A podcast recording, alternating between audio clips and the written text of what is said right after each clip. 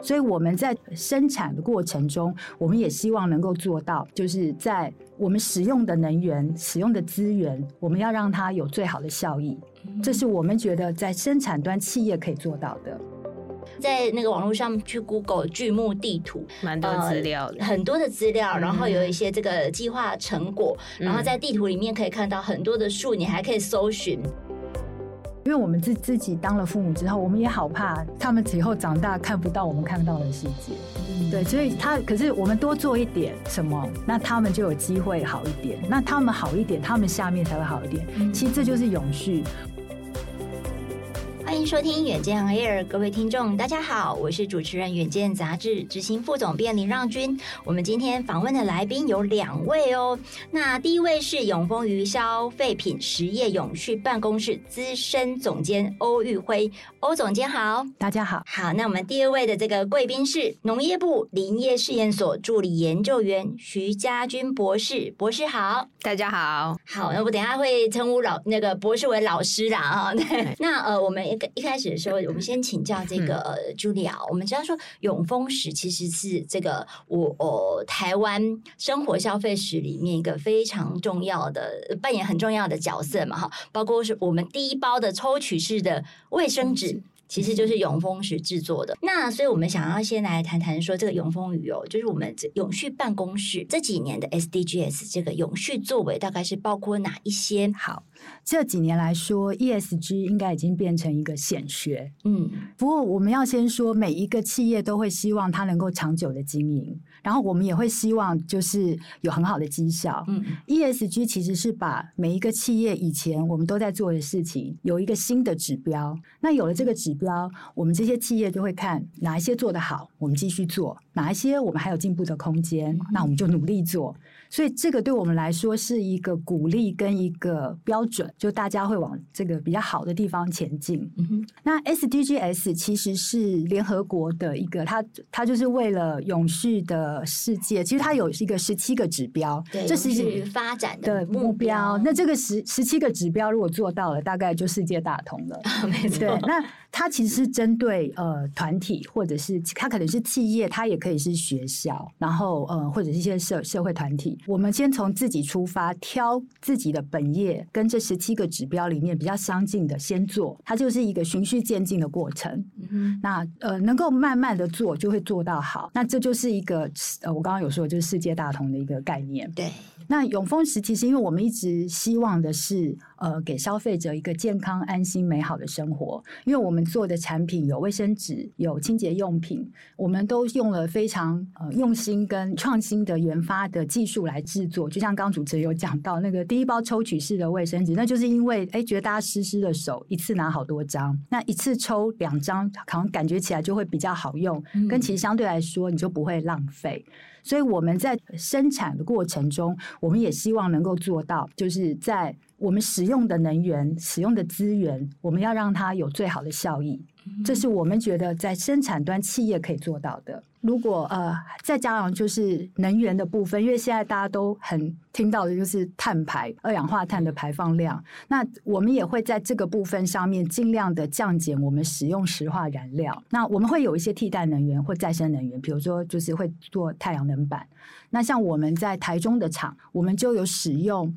呃，环保局去修剪树木下来的木片，然后破碎的木片，我们就会拿来做燃烧。那这样其实就是一个生职能，就是想办法化废为能。所以，我们这个循环经济的理念是有放在我们企业里。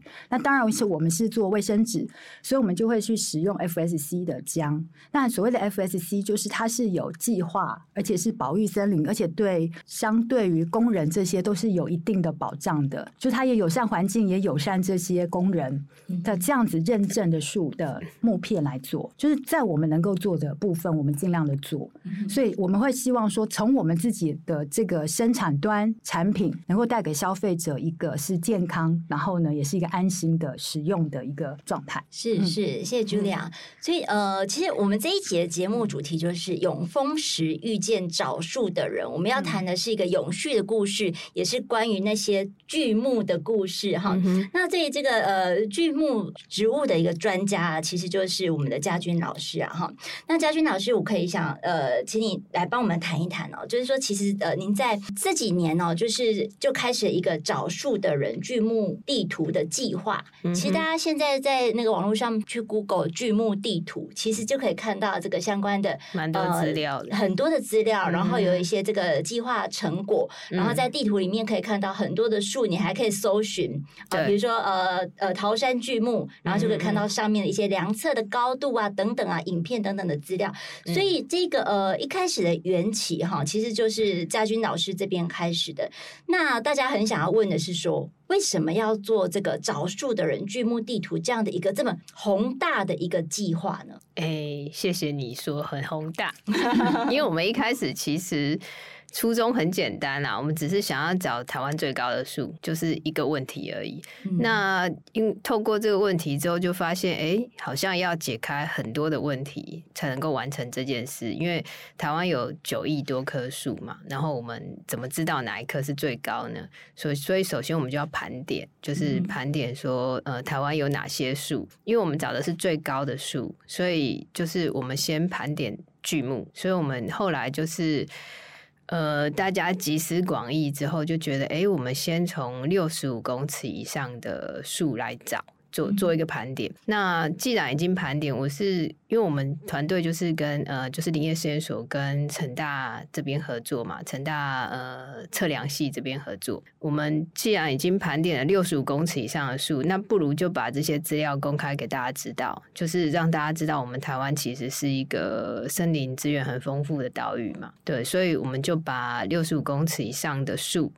的这些资料就是透过光达，因为有的是有有我们第一手就是去亲自探访的资料啦，嗯、然后有些就是光达的资料，光达测量的资料，然后就把它放到网络上。那目前其实我们这件事做了三四年才完成，就目前就是盘点了九百四十一颗巨木这样。对，那就是你在网巨木地图上可以看到的这些资料。嗯嗯嗯，所以这个光达老师帮我科普一下，科普一下光达嘛。嗯，呃，他怎么样来帮你找剧目啊？其实它没有很很复杂，它就是以前我们我们会用镭射光去，像现在很多镭射测距仪嘛，或者是我们现在其实。呃，可以买到手持的，然后你就是射出一个小小的，有点像是光笔的东西，然后你就可以射出，呃，就是按一下射出去就可以测量你跟那个物体之间的距离嘛。那光打其实也是类似的原理，那它比较厉害的是它一次射出来不是一点，它一次射出来是我们通常在有规定，就是呃这个资料，因为这资料是政府就是发包出去请厂商做嘛，就有规定说。在台湾每平方公尺至少要三个点，那台湾有三万六千平方公里嘛，你可以去算一下有多少，就必须要射出多少的点，然后这个。这个从飞机上射下的镭射光，它碰到每一次的障碍，它都会回传一个资料回到这个飞机的电脑上，所以这个资料是非常庞大，就是不是数以亿计，就是已经无法用对数字来描述。嗯、那我们就是利用这个回传的资料来测知，就是台湾有一些没有办法抵达的地方的树的高度资料。那老师，那听到这里，其实听众一定会有个疑问啊，哈，就是说，诶，为什么要找巨木找这个这么高的树，六十五公尺以上的这样的一个巨木，然后您自己本身也是生物多样性的专家，以及就是说我们在这个呃植物就是树冠层附生植物的专家，究竟这个找树木跟维护生物多样性的关联是什么？嗯、呃，其实我们住在台湾算是蛮幸运的啦，就是全世界有原始林，就是没有被人类干扰过的森林，这么大面积没有被人类干扰过的森林的国家其实并不多，已经很少了。然后，而且大部分有这样条件的地方，都是在一些就是比较未开发的国家啦。那台湾算是相对开发比较高的程度比较高的国家，嗯、对，所以这两个条件结合之下，我们可以做到一些事情，就。就是说，第一个，我们呃，其实对台湾的森林资源还是有很多不了解的地方。对，虽然我们因为人迹罕至，就是也上不去嘛，哈，就是就是太高或者是太隐秘的地方。呃，第一个是台湾的山很陡峭嘛，所以其实有很多森林是还没有被探访。对，然后再来就是呃，树冠层的研究一向是森林研究里面比较难抵达，因为它就是很高，你看不到。对对对，对，那。六十五公尺，你可以想想看，就是其实二十二十几层楼了嘛，其实很高了。二十二层楼，如果一层三公尺的，对，已经很高了。就是、嗯、对，走楼梯都要走蛮久的。对，然后我们是要上去去调查上面的生物嘛。呃，所以树冠层的世界就是一项，就是在森林研究里面，就是已经是算是有人讲说是地球的内太空。就是它是很多很多生物还没有被探访的地方，所以你可以在借由调查树冠层，增加我们对人的那个生物多样性的理解是没有错。因为其实现在全世界就是被命名的生物啊，就是大概也是十几趴左右而已。然后很多没有被发现的生物都是在树冠层跟深海。对，所以其实。研究树冠层是对，是我们了解生物多样性的一个，算是一个很好的、很好的场域。嗯嗯，对对。其实老师也有出过一本书，就是找树的人哈。这本书里面，大家其实。光是看那个照片就觉得值回票价了，嗯，然后而且可能就是我刚刚跟 Julia 分享，嗯，看照片就可以触发你的恐惧的这个什么惧高症，欸，是吗？对，等一下老师一不会吗？也会，所以等一下可以帮我们，就是老师帮我们谈一下，就是说你怎么样去找树之后还做哪一些研究工作？因为其实你不止找树，嗯，你还爬树哎哈。我觉得这个是很有趣的地方。然后老师其实提示的是说，一棵树就代表一个生态系啊，就是我们怎么从这个树冠层，从这棵树再去发现一个不一样的呃植物或者是生物的一些世界，这样。嗯、那呃，老师可以帮我们再呃谈一下，说就是您找到这个这些树，嗯，然后这是一个你呃。就是几年前我们就开始了一些研究计划，可是二零二一年的时候，嗯、呃，您遇到的这个永丰石，嗯、啊，永丰石跟找树的人究竟是触发哪一些合作的机缘？你们一起做了什么大事？其实我觉得永丰石的呃，就是。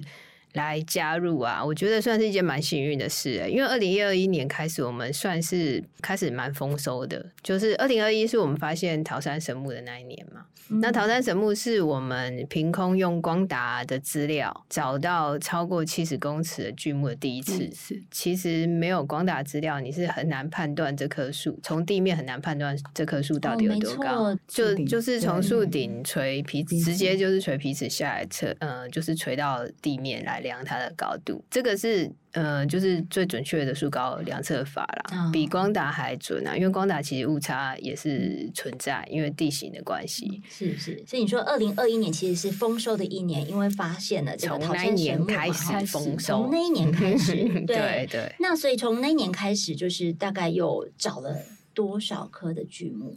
所以这应该是托永丰石的福哦，哦 我们也觉得很幸运。对对，呃，讲一下如何？目前我们发现超过七十公尺的巨木，因为其实七十公尺算是一个很难超越的标准啊。嗯、我们也不知道为什么，就是对树来讲，超过七十五公尺的树，我们现在九百四十一棵呃巨木地图里面的树语，超过七十五公尺的树只有。十二棵，然后超过七十公尺的树就二十七棵，对，所以其实非常少，是非常低，对，很低，是千万分之一的机会，对对对。然后在这些呃，就是算是巨木的天堂的区域里面，因为全世界其实很少有地方有超过七十公尺以上的树。然后他也是跟我讲说，其实超过七十公尺算是一个瓶颈。就是大部分的剧目就是在七十公尺上下，对，所以我们今年发现超过八十公尺的树，算是已经算是很难得、非常困难的事情。嗯，我们在二零二一开始的时候。大概每一年都有找到比前一年还要高的树，因为家军有说他每次都觉得这应该是最高的树。嗯。没有，因为我的目标当然是设定比前一次高，我才会去啊。但是他就说，就因为设定跟你真的能找到，其实他也不一定。对，嗯、那而且他们要一直看资料。其实那个光，我有听过那个光达，我们要光达老师那个王教授他那边的资料，他就说。因为它是判读资料，有点像大数据判读资料，我就说他们是虚实整合。老师是实际上有去看过，他就是说家军有一个本领，就是可以看那个图看出感情来，就是说，哎、欸，他就会比较，因为他的时间很宝贵，其实他只能就是这个进去，台湾的路都不好走，山路都不好。今天那些树可以在的地方，其实就是因为人很少去。嗯、对，没错。所以他要很，他就说他去一次，不管是时间跟精精力上面，他其实都有一定的成，就是一个成本，就投资很大，对，投资很大，对。所以那这样他他也还有工作，其实那个也是他的家，嗯，对。所以说这些部分，所以他希望的是越精准。的觉得那个点越可能的，他再去。对对，我不能不可能九百四十一棵树都没看。对对对对，所以我们一定是就是找到觉，就是在资料上觉得比较有可能是破纪录的树，我们才会去。对，那 Julia 说的没错，就是我们自从二零二一年之后，每年都几乎都有破破前一次的记录，这样对，然后。目前超过七十公尺的树已经有八棵了。嗯，对，我们有现在是最就是记录上最高的是倚天倚天剑啊，就是今年今年我们过年的时候发现，对对对，今年农历年发现八十四点一，八十四点一，对对，在哪边呢？在大安溪。在大安台中，其实离我们这次办那个八仙山，在和平，就是差一个山脉而已。对，差一背山的背面。对对对，是是。那所以在这整个计划里面，就是呃永永丰石是二零二一年进入的，所以这里的角色大概是怎么样？就来帮我们看一下。我先说，因为永丰石是永丰宇的集团的一部分。嗯，那我们其实对于，因为我们就是造纸起家，是是，所以我们对于树木其实有特殊的感情。是你们的那个生产的父母。对，一个是生产父母，一个是有很深的感情。对，嗯、所以我们当我们也有一个机缘可以认识到枣树的人家军跟王老师的时候，那我们就有些，其实我们。这个计划就是让我们会觉得，哎，这个有点特别。然后再来，我记得，因为那时候好像是疫情，对不对？我们只能用，我们就变成是线上。其实我们没有真的，那时候还没有真的见面，是先用那个视讯的方式聊一下。然后我就会觉得他们就从老师讲话有没有声音很亮，然后很有活力。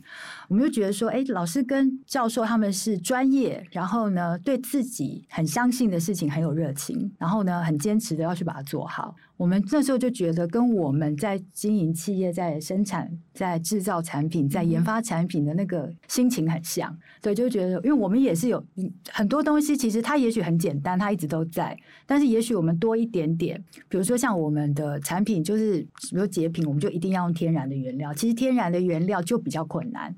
那后面也是要做永续的东西，其实它基本上是辛苦的，就是你可能要多做一点什么。然后要忍受一些不不方便，他才有机会。对，这个是大家要一起的。那回过来是，当我们看到老师们，他们其实自己已经先走了一段路，对。然后他们也用他们自己的专业跟魅力，其实他们在做光打扫的时候，也是找了就是群众一起做，对。就是而且我们其实是因为后面也听他们解说，因为刚刚你听到那一些科普有没有？其实还蛮难的，对。因为国小生有点太小，那个光打老师就说哦，那可能没有办法听懂，对。所以我们就挑的是，我们那时候是挑国中啦。所以说是十二岁到高中生，我们希望年纪大一点点，就他有自己有一些想法，然后对网络也很有兴趣，嗯嗯，但是我们又希望说他能够到真实的世界去，因为你不能，尤其前几年真的疫情的关系，我们后来在冬奥那一次，就是去去年也是排除万难，真的是排除万难，在刚开始解封的时候，我就说不行，我们我我们来试试看。Julia 讲的是说，就是呃，就是永丰石跟这个老师这边就是找书的人这个计。计划所一起合作的自然科学营，对，算是公民科学的部分，对，是公民科学，对对对，就是这这两年，所以就是说也已经分别在宜兰冬奥。对，还有这个呃台中和平，对，这这八仙山这些地方，就是有分别举办的这样的一个营队哈。其实还有一个 bonus 哎，我们去年在那个台南也算是哦，对，还有成大还有一个，因为成大其实，在成大的时候，我们去年其实办两个，因为等于说找树的人，他们刚好是一个回到。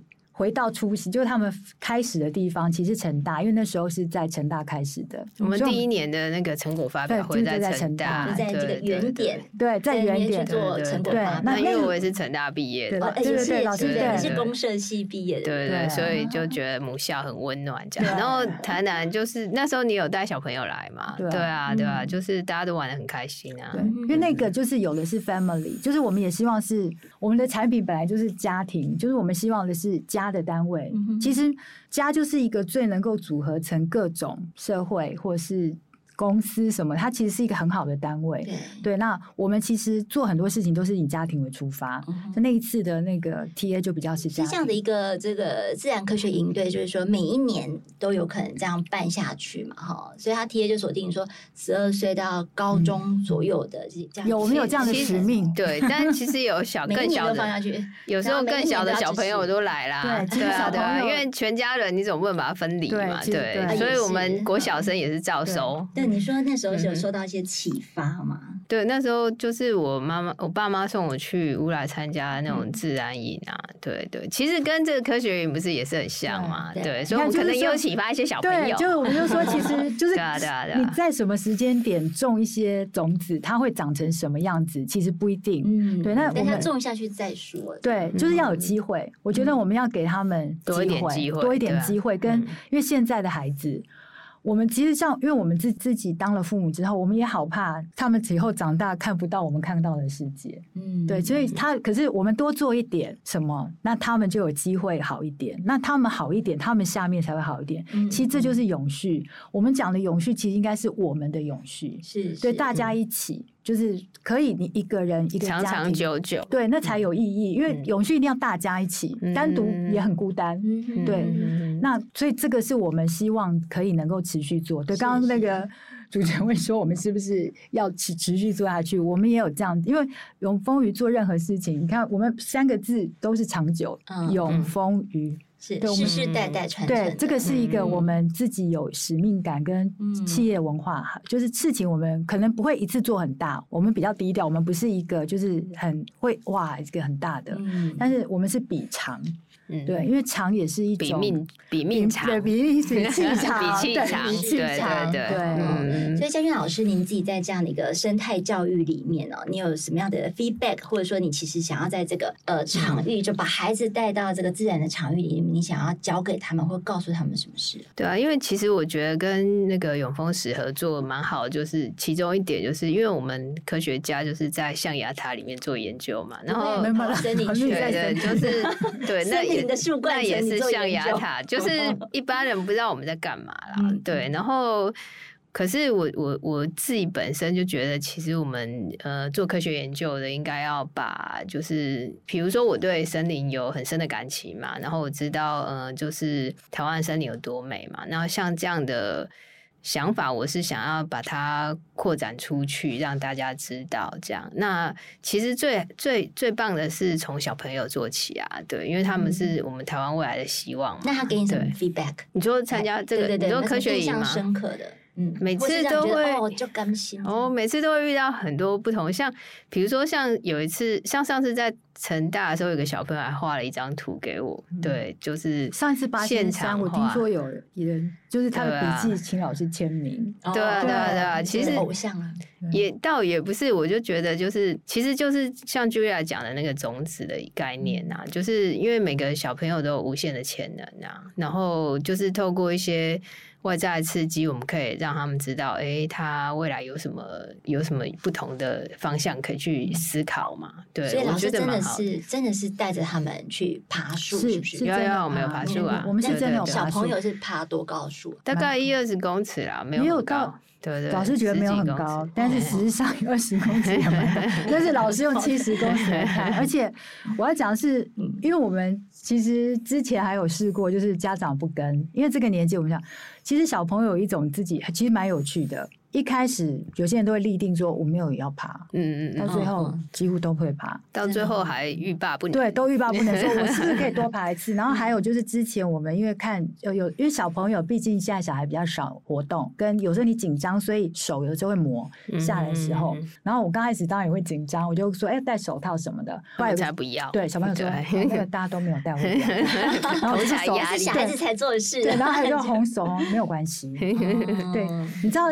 对他们那种打电脑是滑手机的手，今天可以去摸到树，真的树去真的爬树，我觉得那是一个很棒的。就是真的成为一个野孩子是多么开心的事，是不是？所以我们还是要回到跟自然有有一些接触、接触。跟对话的可能。他不知道哪一天真的，也许他哪一天想到了，嗯，那是另外一位这个这个种树的、找树的人、爬树的人，希望。出来，他还也有可能做更多不一样的事，对啊，对啊，对啊，对对。那所以就是这样的一个呃剧目地图的一个计划，我不知道说呃这个 Julia 或者就是家君老师，你们设定的目标。是怎么样的？因为其实你们现在已经是六十五公尺以上的巨木，已经找到了九百四十一棵。对，其其实我们阶段性的目标也差不多算完成了，但是其实今年还有一个大计划啦。我们今年就是就是在屏东那边有一个算是台湾巨木的原乡啦，在本野山附近，那边是台湾台湾山最多的地方。对，然后今年就是在永丰池的赞助之下，我们重新在那边飞光达。然后，呃，实就是那个飞机实物的飞行作业已经完成，然后剩资料处理的方面，就是由那个陈大王老师他们这边会进行资料处理。那如果幸运，我不知道是幸运还是呃，因为因为如果又找到更高的树，我们就必须要去，所以其实也蛮累的。对，但是有可能啊，有可能，对对对，因为。我对那个区域一直还抱以蛮高的希望的，希望有什么好的成果这样。对，哦、所以今年有锁定这个大的目标。嗯、对，已经从台东飞很多次。我也补充一下下，因为其实树是活的。嗯，我记得那时候老师跟我说你为什么他们要再打更细，那个光达的意思，因为它有可能就是。其实资料也是要更新，对。对，就是树木它会长，它会长，也它也可能会死，对对，所以它是动态的，是是，对，所以它其实这样讲到，就是它其实是 never ending，它因为它是 life，它是一个活的，所以说那呃都打再仔细一些，我觉得就是让我们更知道我们手上有的这个资源是多么的宝贵，跟资料更好，那我觉得就会有。更多保护的这个能量会出来，就是根据我们之前这这几次光达资料就发现，哎、欸，其实这几年的气候变迁啊，因为很多极端气候的影响嘛，然后。其实有蛮多巨木就真的消失了，而且那个比例还蛮快的，就是比我们想象。因为其实这样的巨木突然活不下去了，不是就是水灾啊，或者是土石流啊，对、oh, okay, 对对。然后像这样的巨木大概都是上千年啊，可是他们在这十年，因为我们有现在有十年的资料在检视嘛，十年就消失了四趴的巨木。哇！对对对，其实其实很多。那我可以再呃请教嘉君老师，如果我们现在透过呃例如光达，我们找到了一棵巨木，然后接下来你们就是前往就出发，你觉得它呃高度够高，然后想要去探勘，你们就出发去找。那呃大概是会花多久的时间，真的去找到这一棵巨木，然后去做去攀爬上去做研究工作？其实我们第一次去本野山，就是大鬼湖这区域，就来回走了十天呐、啊。对，然后像今年去这个大安溪的倚天剑，我们就走了六天、七天啊，来回走了七天，而且是每天都在走，就是对，是而且那个路是你没有办法知道你明天能不能到达你要去的地方，因为那都没有人去过嘛。对，所以其实不确定性很高啦。然后我们至今都还算是蛮。幸运的就是大部分的远征都有成功，就是至少都找到树，然后有爬上去，然后没有死人这样。有人受伤了，但没有死人这样。所以爬上一棵巨木的工程有多浩大？呃，本身爬树这件事情，因为我们其实已经做了，从二零一四年开始到现在，已经快十年了，嗯，八年九年，对，所以。这方面的技术我们还蛮熟悉的，但是比较困难的是，大概就一棵树大概花一天啦，对。然后，可是是到达这棵树的路程就是充满未知啊。但是老师是不是就是说欲罢不能？就只要发现更高的巨木，再怎么累都很很想要去突破它。主要是对啊，因为我们的问我们的 question 就是找到最高的树嘛，嗯，对，所以。其实我们现在大部已经可以百分之八十确定，大概一天见了啦。如果新的资料进来没有办法突破它的话，应该就是一天见。对，就其实这样。一天见就是拉到八十了嘛，八十四已经。对，我就说就是对，从七十拉到八十。对，因为桃山神木七十九嘛，然后啊那个卡阿朗八十二，八十二。对对哦，他对他八十二，然后就八十四。对对对对，其实是对，都已经是参天巨木了，真的。再上去，对我们一般人来说已经没什么概念了，就是那个差别这样。对，你下面是看不出来啊，你在树下是看不出它的差异。是是，对对。那老师，那你最后再帮我们分享一下，说这个。哦，巨木的这个树冠层的世界里面到底有什么？其实我们爬的每一棵树，它都有不同的个性呢。因为你想想看，它们都是神木级的，上千年的，都是我们每个人类的。我们好最多能够活一百岁嘛，那它就是我们十倍那么久。那像桃山神木，它是在一个很湿润的山谷里面，所以其实每棵树上面的生物它都是不一样的，对，就是独一无二。是，但是就是最多的树种都是台湾山。目前超过七十的都是台湾山。哦，对，OK OK，嗯，所以你现在印象中就是结缘最久就是这个二十年的那棵哦，你说一开始找到的那棵？哎、哦，对我第一次去走多日的纵走，然后遇到的一棵树。那后来我们隔了二十年以后再去爬它嘛，它也是台湾山啊。嗯嗯，对。但是我第一次看到它的时候，我也不知道它是台湾山，就是对。台湾山算是台湾的国宝啦，因为它是以台湾为名嘛，就是为植物属以台湾为名的就只有台湾杉。对，然后全世界最多其实。